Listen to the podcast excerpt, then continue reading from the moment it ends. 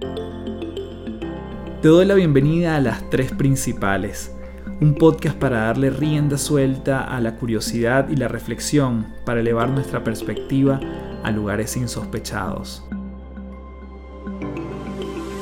Mi nombre es Carlos Fernández y mucha gente me conoce como Café.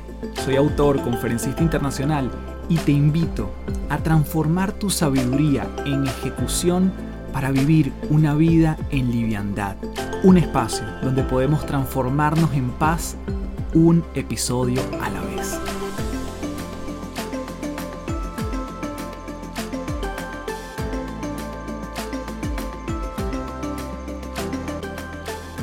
Hello, hello, principaleros y principaleras, gracias por estar aquí. Mi nombre es Carlos Fernández, arroba Café del Éxito.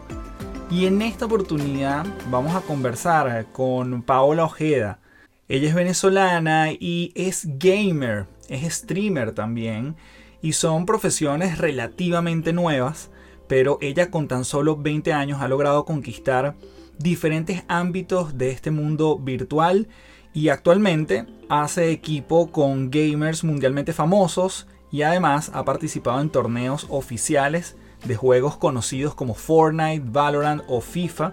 Y en esta entrevista nos contó su camino hacia los Estados Unidos, cómo llegó allí, cuál es su perspectiva en términos de lo que hace ahorita y lo que quiere hacer en el futuro, qué pasa con esa dualidad entre estudiar una carrera tradicional, digamos, y estar en este mundo que puede ser tan disruptivo o tan distinto a lo que las generaciones anteriores estamos acostumbrados. Así que de todo esto y más en esta gran entrevista hoy aquí en las tres principales.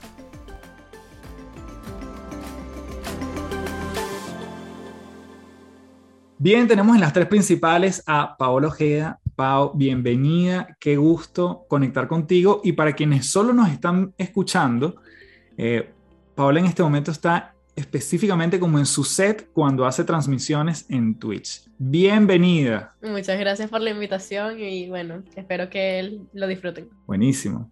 Bueno, Pau, fíjate, yo sé que eres oriunda de, de Barquisimeto, de Estado Lara.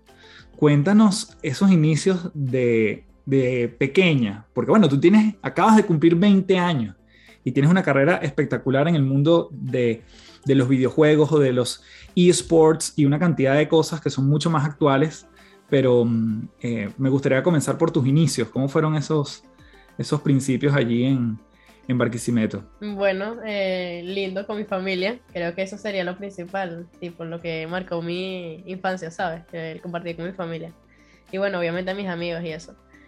Y nada, en realidad llegué a Estados Unidos un poquito grande, a los 14. Entonces sí, viví como que toda esa etapa ya. Y en Barquisimeto, ¿qué es lo que más recuerdas? ¿Qué es lo que más añoras, si se quiere, si o que lo, lo que más en este momento pudiese decir, wow, extraño esto? Mi abuela, mi familia en general, pero mi abuela específicamente. ¿Dónde, dónde estudiaste? Estudié en Yeritagua. ¿Y te no, no, te llegaste a graduar, digamos, allá? Llegué allá hasta segundo año y me gradué aquí en Estados Unidos. ¿Por qué te vas a los Estados Unidos? Porque mi padrastro estaba aquí ya. Él es el papá de mi hermanita también. Y bueno, creo que la situación de Venezuela también terminó de completar la decisión de venirme. Cuando te fuiste, tenías como algunas aprensiones, no te querías ir, qué veías, qué sentías. Bueno, supuestamente nosotros veníamos por unos meses, pero yo sabía que nos íbamos a quedar, ¿sabes? Eh, era bastante obvio. Y nada, solamente sentía era ese miedo de extrañar todo lo de allá y bueno, eh, pasó la realidad en realidad. Cuando, cuando te viste inmersa en ese entorno, ¿llegaste directo a Orlando o, ya, o, llegaste a otra ciudad? No, llegué a Miami, pero estuvimos allá que sí dos días y después vinimos a Orlando. Perfecto. ¿Y qué, qué, qué es lo que más te, te, generó contraste? ¿Habías viajado antes a Orlando o a Estados Unidos en general? No, a Estados Unidos era la primera vez que venía y bueno, nos quedamos de una vez. Eh, lo que más me generó, bueno, todo en general, es que todo es totalmente distinto. Así que sí fue un cambio bastante drástico, más que todo ir a la escuela y, no sé, no hablar inglés ni nada, pero uno se adapta rápido. ¿Qué ves de la cultura americana hoy en día de, de lo que has palpado? ¿Qué es lo que más te gusta o lo que más te llama la atención o cosas que, que has ido como integrando en, en, ya estos seis años ¿no? que, tienes, que tienes allá? Sí, bueno, creo que mm, Estados Unidos es el país que tiene más oportunidades en lo que te guste. Creo que si hubiese sido en Venezuela no estuviese aquí, no hubiese entrado en el gaming ni nada, no fuera una streamer. Y no sé, me gusta eso, que la gente como que te apoya en lo que tú hagas, ¿me entiendes? Que es muy liberal, respetan tus decisiones y si lo haces bien te apoyan. Esa capacidad de soñar, cuéntame un poquito de eso. Desde los 14 llegas a Estados Unidos y bueno, entras en el, en el común denominador, colegio, en lo que normalmente venías haciendo, pero ¿cómo te vas adentrando a este mundo del streaming? Pero además quisiera, para no dejar nada por obvio, cuéntanos qué es ser un streamer que lo acabas de mencionar, qué es ser un streamer y cómo te, te fuiste metiendo en ese mundo. Bueno, ser streamer es que tú estás enfrente de una pantalla como en vivo, estás en vivo en realidad. Eh, yo hago stream en una plataforma que se llama Twitch, pero hay diferentes plataformas, pero Twitch es como YouTube, pero en vivo. Y ahí puedes jugar, eso es lo que define un gamer, que juega, pero yo soy creadora de contenido, entonces yo juego, hablo, reacciono a videos, vemos, eh, reaccionamos a videos musicales, como que puedo hacer muchas cosas en general. En cambio, un gamer se dedica específicamente a un juego, como en, en, los esports, es como un deporte. Tienen equipos profesionales, yo estoy en un equipo profesional que se llama VH de Canadá. Y ellos tienen los creadores de contenido y también los jugadores profesionales. Yo soy creadora de contenido. Y entré en el gaming porque siempre me gustó desde que estaba en Venezuela. Pero nunca tuve play ni nada y jugaba era cuando estaba que sí con mis primos o en casa de mi papá y eso. Y en Estados Unidos cuando llegué, en el 2017, me compré mi Play. Y bueno, comencé a jugar y eso, y mis amigos siempre era como que haz stream, haz stream, haz stream. Y duraron años así hasta que dije, así como que bueno, vamos a probarlo. Y bueno, aquí estamos. Y me llama la atención, Pau, porque, por ejemplo, esa primera conexión, no sé si la recuerdas, tu primer streaming, que yo digo, ¿cómo llega la gente a verte? O sea, ¿cómo, cómo, es la comunidad? Porque vamos a, y nuevamente, aquí me, me, me, confieso un ignorante en el mundo del streaming y en Twitch particularmente he entrado muy pocas veces, pero lo normal en una plataforma tipo Instagram o vamos a decir, o Facebook o incluso TikTok, que es más reciente, bueno, tú tienes vas posteando tus cosas, eventualmente el algoritmo te ayuda, te va conociendo la gente, la gente te recomienda, etc. ¿Es la misma lógica en esto del streaming? Bueno, en Twitch es un poquito más difícil, eh, como que conseguir una buena media, o sea, que te vean diferentes personas y eso. Y yo comencé, mi primer stream fue en YouTube, ni siquiera fue en Twitch y fue jugando Fortnite. En ese tiempo yo tenía una cuenta de Instagram que se dedicaba solamente al gaming, entonces ya jugaba con gente y tal, como que ya me conocían y pero no hacía stream todavía. Y cuando hice mi primer stream yo dije que iba a ser como que partidas privadas, que eso es con un código que te da Fortnite y tal, que no mucha gente lo tenía en ese tiempo y yo lo tenía, entonces mm, bueno, dije así como que voy a hacer stream y tal y recibí el apoyo, sí tenía como más de 80, 100 personas viéndome la primera vez y que eso es muchísimo. Y dije así como que, bueno, si así fue la primera, ¿por qué no seguir? ¿Qué, características eh, fuiste descubriendo tuyas para, porque ojo, para estar pegados en una transmisión, en este caso tú tienes que tener algunas, algunas características, algún talento, sí, o sea, alguna habilidad que me dan ganas de seguir viendo. Y además esto tampoco estamos hablando de un live de, típico de Instagram de 30 minutos, 45, o sea, a veces son horas que puedes pasar tú allí. ¿Cómo haces para captar la atención de la audiencia? Eh, yo creo que ser yo misma.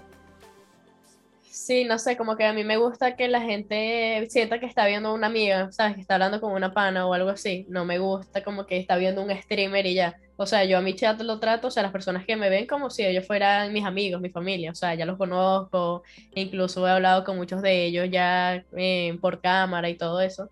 Porque me gusta que ellos sientan como que pueden tener una conexión conmigo, no solamente que me estén viendo y ya sabes. Creo que eso es lo que hace que la gente me siga viendo, que yo les presto atención a ellos, hablamos de los problemas, o sea, como que me ven como una amiga y no como una extrema. Y ahí en ese, en ese proceso, ¿cuál es el de los, de los streaming que más has disfrutado o de los que más disfrutas? O sea, cuando te toca hablar de esto o es más improvisado, ¿cómo planificas el contenido este, y cuáles son los temas que más te gustan?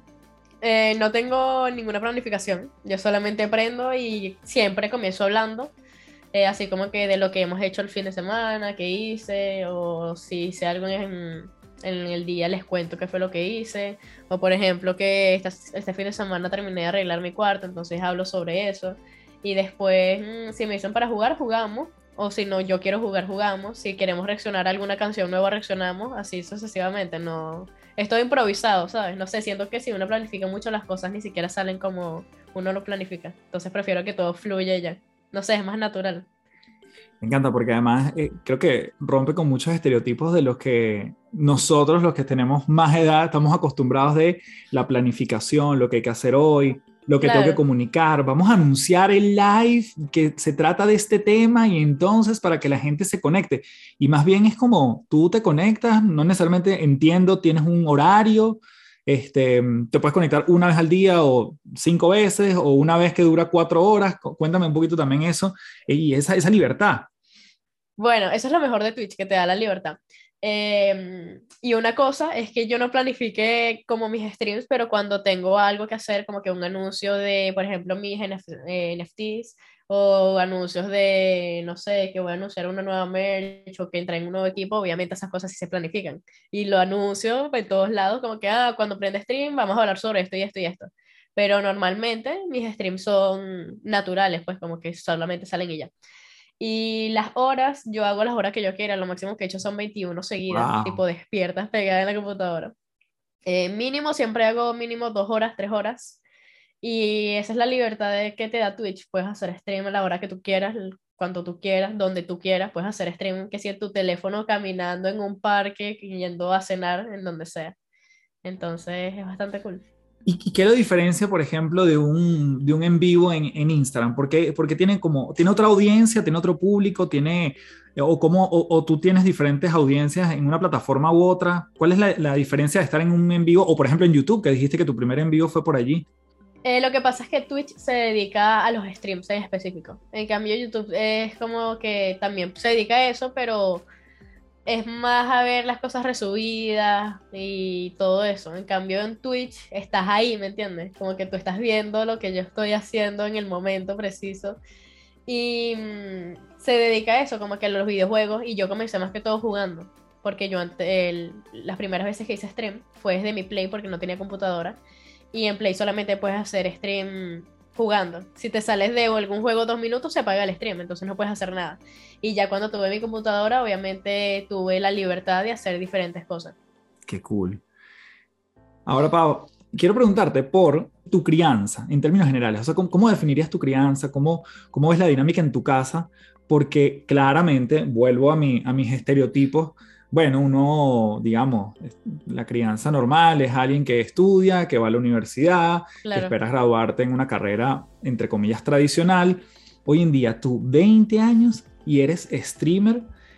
¿Qué dicen, qué, dicen en tu casa? ¿Qué, son, qué son las, conversaciones de una mesa? Me, da mucha curiosidad eso. Bueno, obviamente mi crianza fue así. Eh, eh, creo que como todas las familias venezolanas, em, siempre quise estudiar ingeniería civil bueno, te quería estudiar ingeniería electrónica y después me cambié a civil. Soy bastante buena en matemáticas en la escuela, gracias a Dios, siempre me ha ido bien. Incluso aquí en Estados Unidos mm, daba clases de matemática para los niños que hablan inglés y todo eso. Entonces, no sé, como que todo estaba ahí. Y después cuando comencé los streams, mi mamá siempre era así como que, ah, no te duermas tarde, no te duermas tarde y tal, que tienes que ir a clases, que no sé qué. Obviamente nunca bajé mis notas ni nada, pero siempre era que acostarme tarde y tal, por eso hasta que comencé a ganar dinero con eso. Y ella dijo así como que, ah, o sea, esto sí da. Entonces, mm, después de eso, yo le dije así como que, bueno, me voy a graduar. Todavía no me había graduado de high school. Y voy a dedicarme a esto a ver qué tal. Y bueno, así fue, llegó la cuarentena. Y mm, a mí me faltaba que sí un mes para graduarme. Entonces pasó eso y fue como que yo dije, ok, este es el momento. Y bueno, fue que conseguí mi partner. Mi partner es el verificado de Twitch que tienes que tener a más de 75 personas viéndote durante un mes, todos los días. Y bueno, lo conseguí, gracias a Dios. Y así como que, bueno, creo que esto sí está dando bien. Y bueno, así sucesivamente. Después saqué mi carro y todo eso. Entonces, mi mamá obviamente sí seguía así como que, ay, la carrera y tal. Y sí pienso estudiar, ya no pienso estudiar ingeniería civil porque no tiene nada que ver con lo que hago.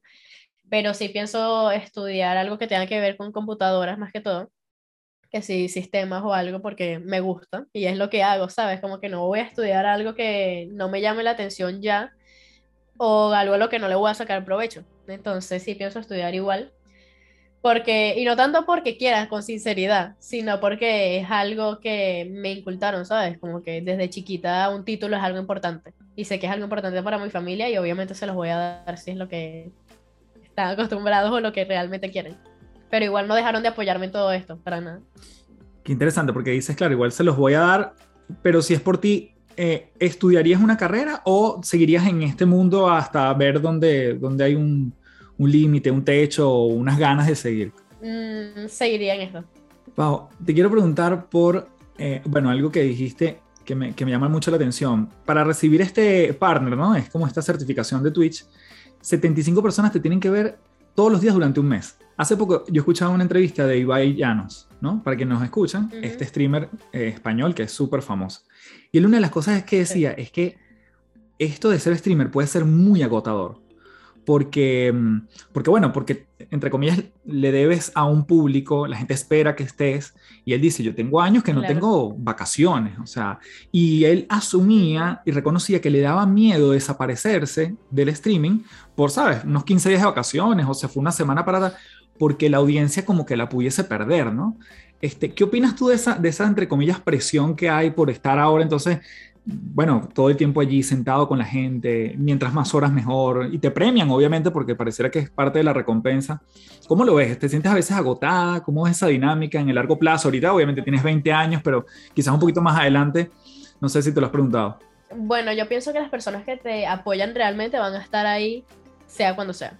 Así, tú te desaparezcas un mes, te desaparezcas 15 días, eh, ellos lo van a entender, ¿sabes? Solamente por eso es que es bueno tener como que la conexión con tus seguidores, como que ellos vean que tú eres una persona real. Eso para mí es lo más importante, o sea, a veces yo tengo un mal día y yo les cuento a ellos así como que no, hoy me está pasando esto, o tuiteo, como que no me siento bien hoy, nos vemos mañana, como para que ellos vean que yo también soy una persona y siempre se los digo, o sea, hay muchas personas que piensan que porque tú estás frente a una pantalla, porque tú eres una figura pública, tú no tienes problemas o no quieres como que tener tu privacidad o hacer cosas diferentes y es así. Y eso es lo que yo hago que ellos vean, que ellos vean que yo también soy una persona que tiene una vida también aparte del extremo. Pero las personas que te apoyan realmente van a estar ahí sea cuando sea. ¿Y qué haces para despejarte? Imagínate, o sea, tú, tú este, este es tu trabajo, como okay. tú dices, o sea, ganas dinero con esto, que ya te voy a preguntar un poquito cómo es la dinámica, de cómo se monetiza en Twitch específicamente, pero cómo te recargas en el día a día, qué es lo que buscas para tú energizarte. Tú estás en, en, en tu casa, ¿cierto? En, ahorita en este minuto, con este estudio espectacular que sí, tenemos detrás, cuarto. ese es tu cuarto, sí, es mi cuarto. y es tu oficina sí, también. Mi cama está aquí al lado, sí. Entonces, claro, ¿en qué momento te despejas, te reconectas o te, o te energizas? Eh, yo creo que si estoy aquí en mi casa, estaré en la computadora igual, pero jugando o hablando solamente con mis amigos. Siento que ellos también me llenan mucho, como que me suben los ánimos, me llenan las baterías, ¿sabes? Como que solamente estar jugando, hablando con ellos de cualquier cosa, no necesariamente en stream. Creo que fuera de stream es donde disfruto más estar en la computadora, porque, ¿sabes? Es uno como que no tienes que estar pendiente de más nada, porque a pesar de que tú estés en tu casa y estés en, jugando, pero tienes que estar pendiente del chat, como que hablar con ellos y todo eso.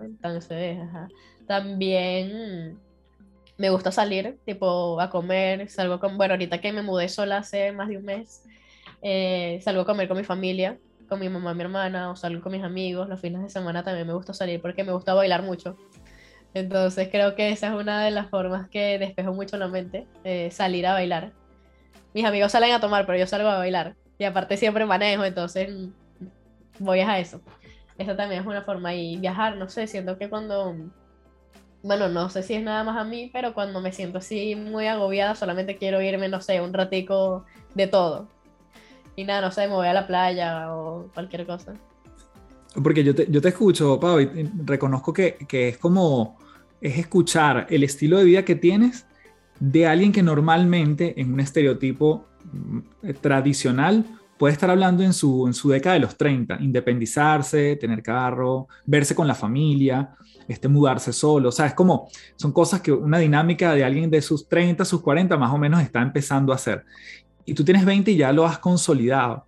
¿Alguna vez te has preguntado eso o, entre comillas, en el buen sentido, compararte con alguien que tiene más edad o, que, otros amigos tuyos que, que apenas están eso, terminando el high school y, y tienen otro estilo de vida? Sí, siempre. Y sinceramente estoy súper agradecida por todo. Eh, me saqué mi carro hace más de un, hace un año, creo. Y fue como que, wow, o sea, tenía que 19 y cumplí 20 ya estando aquí, o sea, me mudé con 19 y digo así como que de pana es una locura, o sea, eh, llegar a Estados Unidos mm, es difícil, tengo muchos amigos que han llegado, familia y eso, y es difícil, ¿sabes? Como que la gente no es como que pasa trabajo, no es como que se va a morir de hambre ni nada, pero sí es difícil conseguir el dinero, ¿sabes? Como que los trabajos son fuertes, trabajar en construcción y tal, y yo prácticamente me siento bendecida, porque, o sea, es una bendición, sinceramente. O sea, yo tengo mis amigos que se levantan que se a las 6 de la mañana para ir a trabajar y llegan a las 6 de la tarde de su casa y yo estoy aquí solamente sentada en una computadora. Pero sí, no sé, yo creo que agradecida sería la palabra en específico. ¿Cómo, cómo llegas a, los, a, estos equipos que me decías? Tú eres, eres miembro de, de, de, varios equipos, entiendo, que trabajan temas de, juegos online, de creadores de contenido, deportes. ¿Cómo, ¿Cómo llegas a ese ecosistema? Nuevamente, un día te conectaste en streaming, habían unas 80 personas, tú dijiste por aquí es el camino, pero después cómo empiezan esas conexiones de más alto nivel? La gente te va descubriendo, te contactan, tú los contactas a ellos, como, bueno, porque al final es parte de la carrera en sí misma, ¿no? Que estás haciendo. Bueno, desde que comencé en el gaming, eh, estuve como que en equipos, pero eran así como que bastante X, ¿me entiendes? Como que equipitos que tú decías así como que, ah, vamos a hacer un equipo y bueno, me meten, cosas así. Pero ya así profesionalmente, el primer equipo en el que estuve así profesional fue Timbers, es de Wherever Tomorrow, el youtuber mm, mexicano. Okay. Él es influencer mexicano. Y él tenía un equipo mexicano y pues la mayoría de las personas eran de allá. Y yo fui como que metiéndome en otras comunidades, ¿sabes? Como que no solamente estaba en la venezolana, jugaba con venezolanos y eso, pero empecé a jugar con gente de México, de Perú, de no sé dónde. Entonces creo que eso es lo que abre puertas, sinceramente. Como que salir, eh, salir de tu zona de confort. Y bueno, empecé a ser amigas de las personas que estaban en Timbers y tal, jugaba con ellos y no sé qué, y empezaron, él me empezó a seguir, el dueño del equipo y dijeron así como que, ah, qué jugadores o streamers les gustaría que estuvieran en el equipo y tal, y yo empecé como que a grindear. Grindear es como que echarle ganas, como que poner en Twitter Timbers Pau, ¿sabes? Y entonces ahí todo el mundo que, que sí, Bauch y tal, sí, que no sé qué, y lo etiquetaban, y etiquetaba a Timbers, así como que, ¿qué estás esperando? y cosas así. Y bueno, este pasó que sí, una semana así, y me escribió el dueño y me dijo así como que, ah, estás interesada en entrar y tal. Y yo fue como que obviamente que sí. Pero Timbers es un equipo, no es una organización. Una organización es lo que es con contrato y te pagan y todo. Timbers es solamente como que tiene su nombre y tal, te mandan cosas y no sé qué, pero no es nada así como que firmado. Después de eso entré a... Duré meses en Timbers y después entré a Outcast. Outcast es un equipo gringo, o sea, es un equipo de Estados Unidos. Y eh, uno de los dueños, uno de mis amigos del gaming, y él me dijo así como que ya eres conocida en la comunidad latina, ahora vente para que te hagas conocida en la comunidad gringa. Y yo dije, ok, vamos. Y bueno, entré a Outcast y ahí duré unos meses también, pero tampoco era con contrato, era solamente un equipo. Después de eso, eh, me escribió TNA, Team New Age, y me dijeron, ellos sí son una organización, eran nuevos en ese tiempo, tenían que ser 2.000 seguidores y tal. Y me dijeron así como que estamos interesados y tal, nosotros somos un equipo nuevo y tú tienes el potencial también, nos vamos a ayudar mutuamente, obviamente es con contrato, ya te empezamos a pagar y tú nos empiezas a traer seguidores a nosotros también. Porque en ese tiempo yo tenía más seguidores que ellos. Porque en este negocio es así, si tú me das algo, yo también te doy algo. Y bueno, entré a TNA, esa fue la primera organización en la que estuve, o sea que fue con contrato. Duré tres meses ahí y después entré a Extra, donde duré casi un año. Eh, también con contrato, o sea, también son una organización. Ellos eh, hicimos un viaje a Las Vegas, eh, videos, no sé qué. Y bueno, pasaron unas cosas que tuvieron que cerrar el equipo. Y ahora estoy en BH, que es el equipo de Canadá. Pero sí, ha sido una trayectoria ahí. Qué bueno. Subiendo cada, y esta, esta trayectoria que tú me, me, comentas como de equipos más, más chicos, más artesanales, más de entre amigos, hasta cosas más organizacionales, ¿es como la ruta normal de un streamer que se va por, por tu vía o hay como otras formas de seguir haciendo carrera allí? Sí, sí, esta es la forma como que más, para, esta es la forma para las personas que no conocen a nadie. Por ejemplo, si ya eres que si un cantante o algo así, obviamente eh, tienes muchas más oportunidades de entrar ya de una vez a una organización reconocida. Pero una persona que empezó desde cero, sí es lo más normal. ¿Y qué has visto tú en otros compañeros hoy en día de, de otras nacionalidades que eh, esto es un mundo tan, tan, tan paralelo a lo que particularmente yo estoy acostumbrado a ver, que cómo, cómo son esas interacciones. Siempre son cosas eh, virtuales. ¿Alguna vez te has visto en vivo con ellos? Este, bueno, me viste que fuiste a Las Vegas, pero eh, sueles tener como encuentros con ellos para, para desconectarse y, y, más bien verse en vivo. Sí, este, incluso Mm, tres de mis mejores amigos, uno lo conocí jugando Rainbow en el 2017 y vive en Miami. Y una vez yo fui a Miami y nos conocimos en persona y ahora es mi hermano de que viene a Orlando y se queda en mi casa, le pide la bendición a mi mamá, yo voy a Miami y me quedo en su casa y así.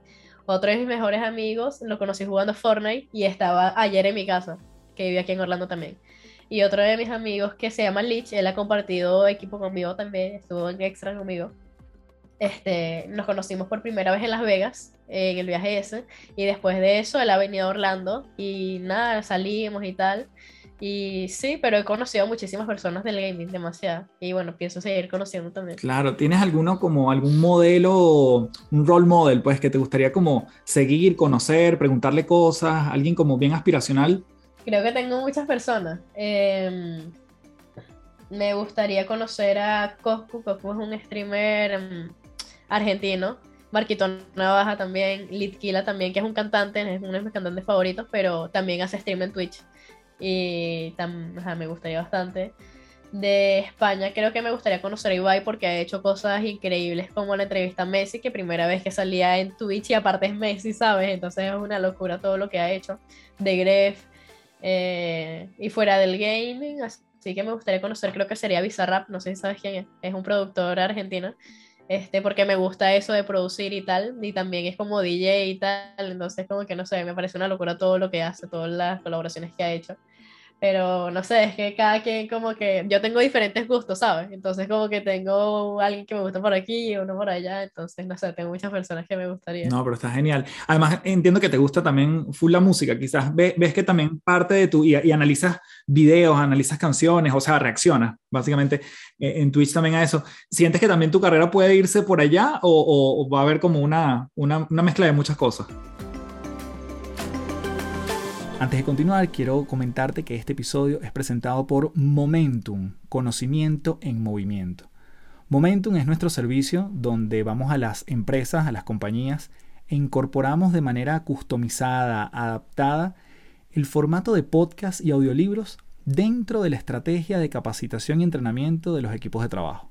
Así como normalmente trabajamos en formatos presenciales y online, hoy estamos llevando a los puestos de trabajo una de las tendencias con más crecimiento de los últimos tiempos, el audio. Si quieres que tu gente se forme a su ritmo, a sus tiempos y darles además un respiro para que se desconecten de la pantalla, puedes ingresar a www.cafedelexito.online y contactarme para darle rienda suelta a Momentum, conocimiento en movimiento. Vas a ver una mezcla de muchas cosas, pero sí me gustaría que se fuera por la parte de la música eh, tengo muchos amigos que cantan, conozco varios cantantes, eh, soy amiga de varios cantantes, eh, también conozco gente que produce y eso. Y me gustaría hacer eso, me gustaría producir. Si yo tuviera la voz para cantar, créeme que fuera cantante y streamer. Pero creo que, no sé, creo que no es lo mío cantar. Me gusta solamente el freestyle, eso sí lo hago. Y me gusta, estoy aprendiendo a producir.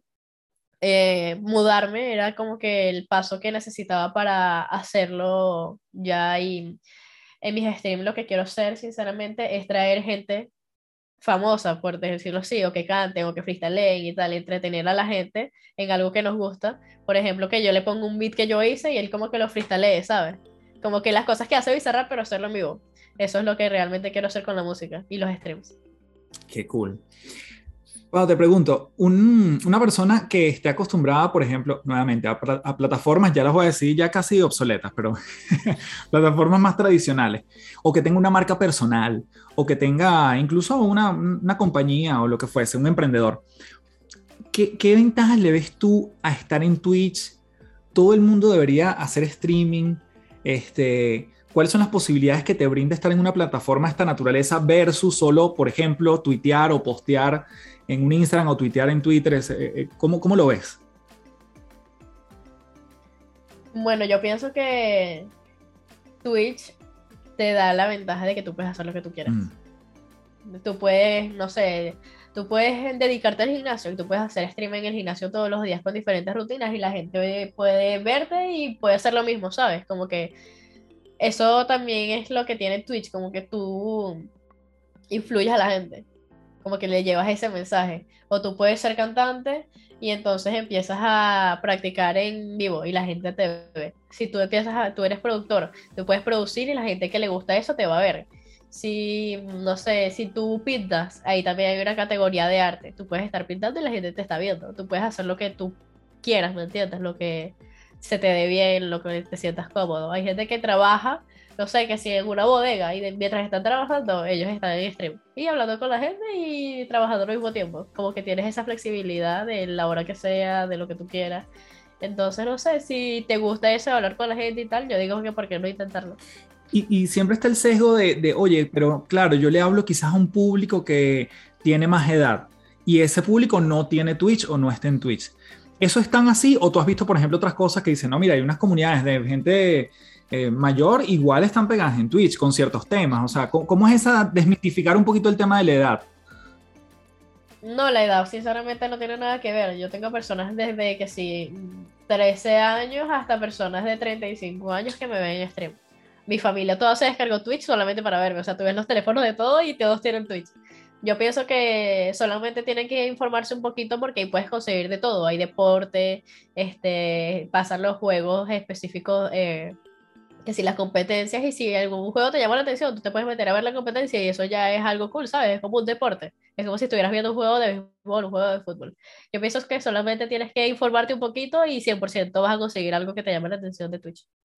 Cuéntame cómo, cómo se monetiza en Twitch, ¿Qué, qué, cómo eso se vuelve un estilo de vida rentable y, sostenible. Bueno, en Twitch, eh, para comenzar a ganar dinero, tienes que hacer streaming durante 7 días y mm, que tengas una media de más de tres personas, o sea, tres personas viéndote todos los días, ya después de ahí puedes empezar a monetizar, que es el afiliado. Con el afiliado ya puedes ganar dinero. Eh, si te donan, pueden hacer donaciones directas a tu PayPal, pueden hacer donaciones con bits. Los bits es el dinero de Twitch. Es como que tú con tu dinero real compras 100 bits, que son un dólar, y los bits se transforman a mí otra vez en dinero real. También con las suscripciones está el nivel 1, nivel 2 y nivel 3. El nivel 1 cuesta 4 dólares, el nivel 2 cuesta 10 y el nivel 3 es 25. Obviamente cada uno tiene más ventaja, depende del streamer. Por ejemplo, en mi nivel 3 podemos jugar, me puedes agregar en los juegos, te puedo dar follow en alguna red social y así sucesivamente. Como que cada quien tiene el por qué tú deberías suscribirte a mi canal, ¿sabes? Porque obviamente todo es un tomo y dame, no es como que tú te vas a suscribir y yo no te voy a dar nada para atrás, porque obviamente no es así. Si el apoyo que ellos me están dando, obviamente se los voy a devolver. Y ya con el partner, que es el verificado de Twitch, es lo mismo, pero te dan más porcentaje porque con el normal, o sea, con el afiliado, es como que es como un 50-50 o 40-50, no, 40-60, no me recuerdo específicamente, pero con el partner ellos te dan como que más porcentaje, como que no se quedan tanto ellos. Ok. Y eso tú lo mantienes, o sea, digamos, ¿cómo tú pronosticas tus ingresos del mes?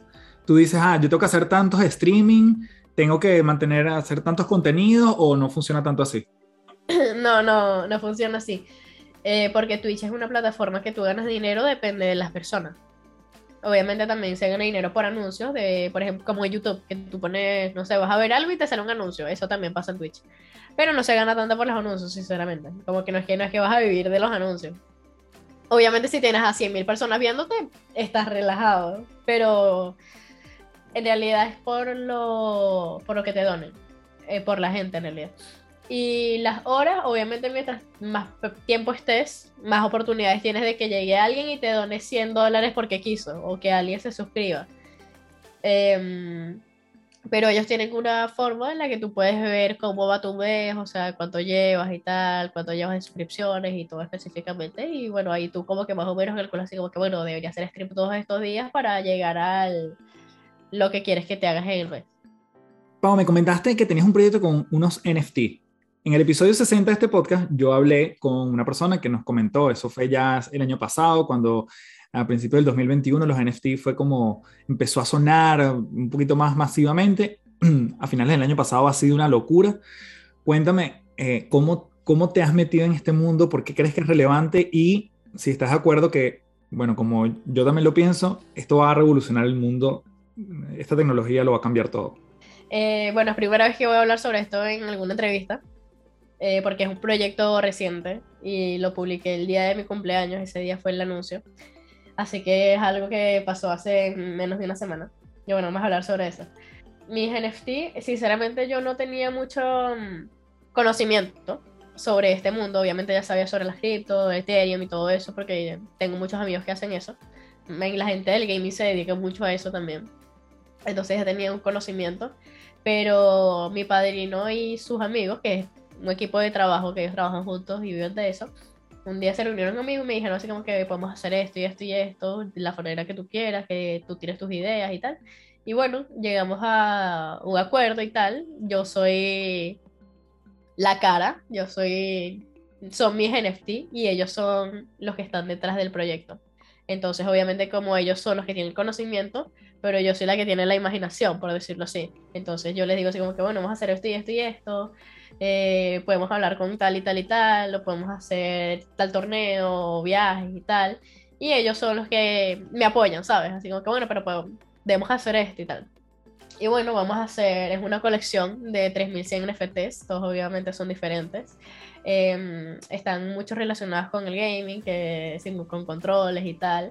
Y, mm, o sea, si tú me compras un NFT, tú puedes entrar que sí a sorteos de computadoras, de sillas, obviamente porque es gaming, ¿sabes?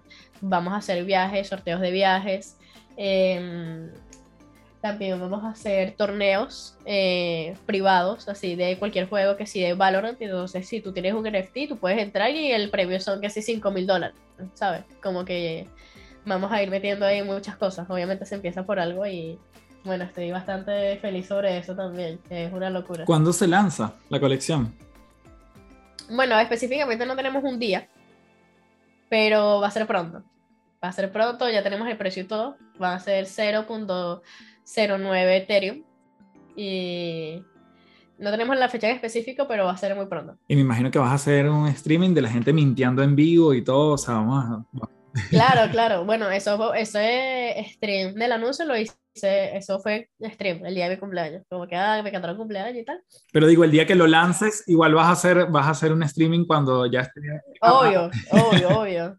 Claro, obvio. Así como que en el momento, bueno, ya pueden ir a comprarlo. Y ahí lo muestro en el stream, claro. Qué fino. Te deseo lo mejor con, con ese proyecto. Pau, para ir cerrando, este podcast se llama Las Tres Principales. Basado en todo lo que nos has contado, que nuevamente te felicito, déjanos tres cosas sobre las cuales a ti te han servido para, para caminar, para estar en este proceso de una carrera tan poco usual pero cada vez más común eh, en, este, en, este, en estos tiempos. ¿Qué te ha servido? ¿Qué te ha funcionado? Incluso si es algo que tú académicamente recomiendas, una película, un libro, lo que sea, o simplemente eh, palabras, consejos que a ti te han funcionado, tres cosas para irnos el día de hoy. Bueno, yo creo que la primera sería la confianza, que tengas confianza en ti mismo, porque muchas veces van a llegar personas a decirte cosas y no nada más en el gaming, eso va a ser en todo pero no hay nada mejor que una persona te diga así como que, ah, tú, no sé, te diga cualquier cosa negativa y tú digas como que eso es mentira porque yo estoy haciendo las cosas bien, yo lo estoy haciendo de corazón y están saliendo, van a salir bien, como van a seguir saliendo bien, porque es algo que yo realmente estoy haciendo con corazón y lo estoy haciendo bien. Así que yo creo que la confianza sería lo principal. Después de eso, la constancia, la dedicación, porque obviamente las cosas no llegan solas. Y para finalizar, creo que sería Mm, por lo menos en el gaming, los streams, ser tú mismo. Ser tú mismo, tratar de llevar un buen mensaje para las personas, que ellos vean que tú estás ahí, que tú también eres una persona real, que ellos pueden confiar en ti, que tú vas a estar ahí para ellos también como ellos están para ti. Y bueno, ser tú mismo, porque no hay nada peor que creer que una persona es así termina siendo totalmente distinto, ¿sabes? Entonces por eso es mejor que tú transmitas lo que tú eres realmente. Igual a las personas que le vas a caer bien, le vas a caer bien, a las personas que le vas a caer mal, le vas a caer mal, pero es mejor tener tu propia esencia. Gracias, Paola, por ser parte de las tres principales. De verdad que me encantó conocerte y, y explorar en un mundo que para mí, te confieso, es tan desconocido pero que saber que hay alguien que, que, le está yendo tan bien, que tiene esa buena vibra y que además ha logrado cosas muy lindas y tiene pronosticadas también otras para el futuro, de verdad que mis respetos y mis felicitaciones. Un fuerte abrazo desde Santiago de Chile hasta Orlando. Muchas gracias. Bien, como siempre, gracias por llegar aquí en este punto de la entrevista. Me puedes dejar tus comentarios en Apple Podcast, tu valoración en Spotify, ahí cinco estrellas para que la plataforma nos siga recomendando. Puedes seguir a Paola en Instagram como Paola Ojeda con doble D y dejarle sus comentarios acerca de, bueno, qué te pareció la entrevista, qué te llevaste y por supuesto en arroba café del éxito también te espero siempre. Nos vemos en una próxima oportunidad y como siempre me despido diciéndote, transfórmate en paz. ciao。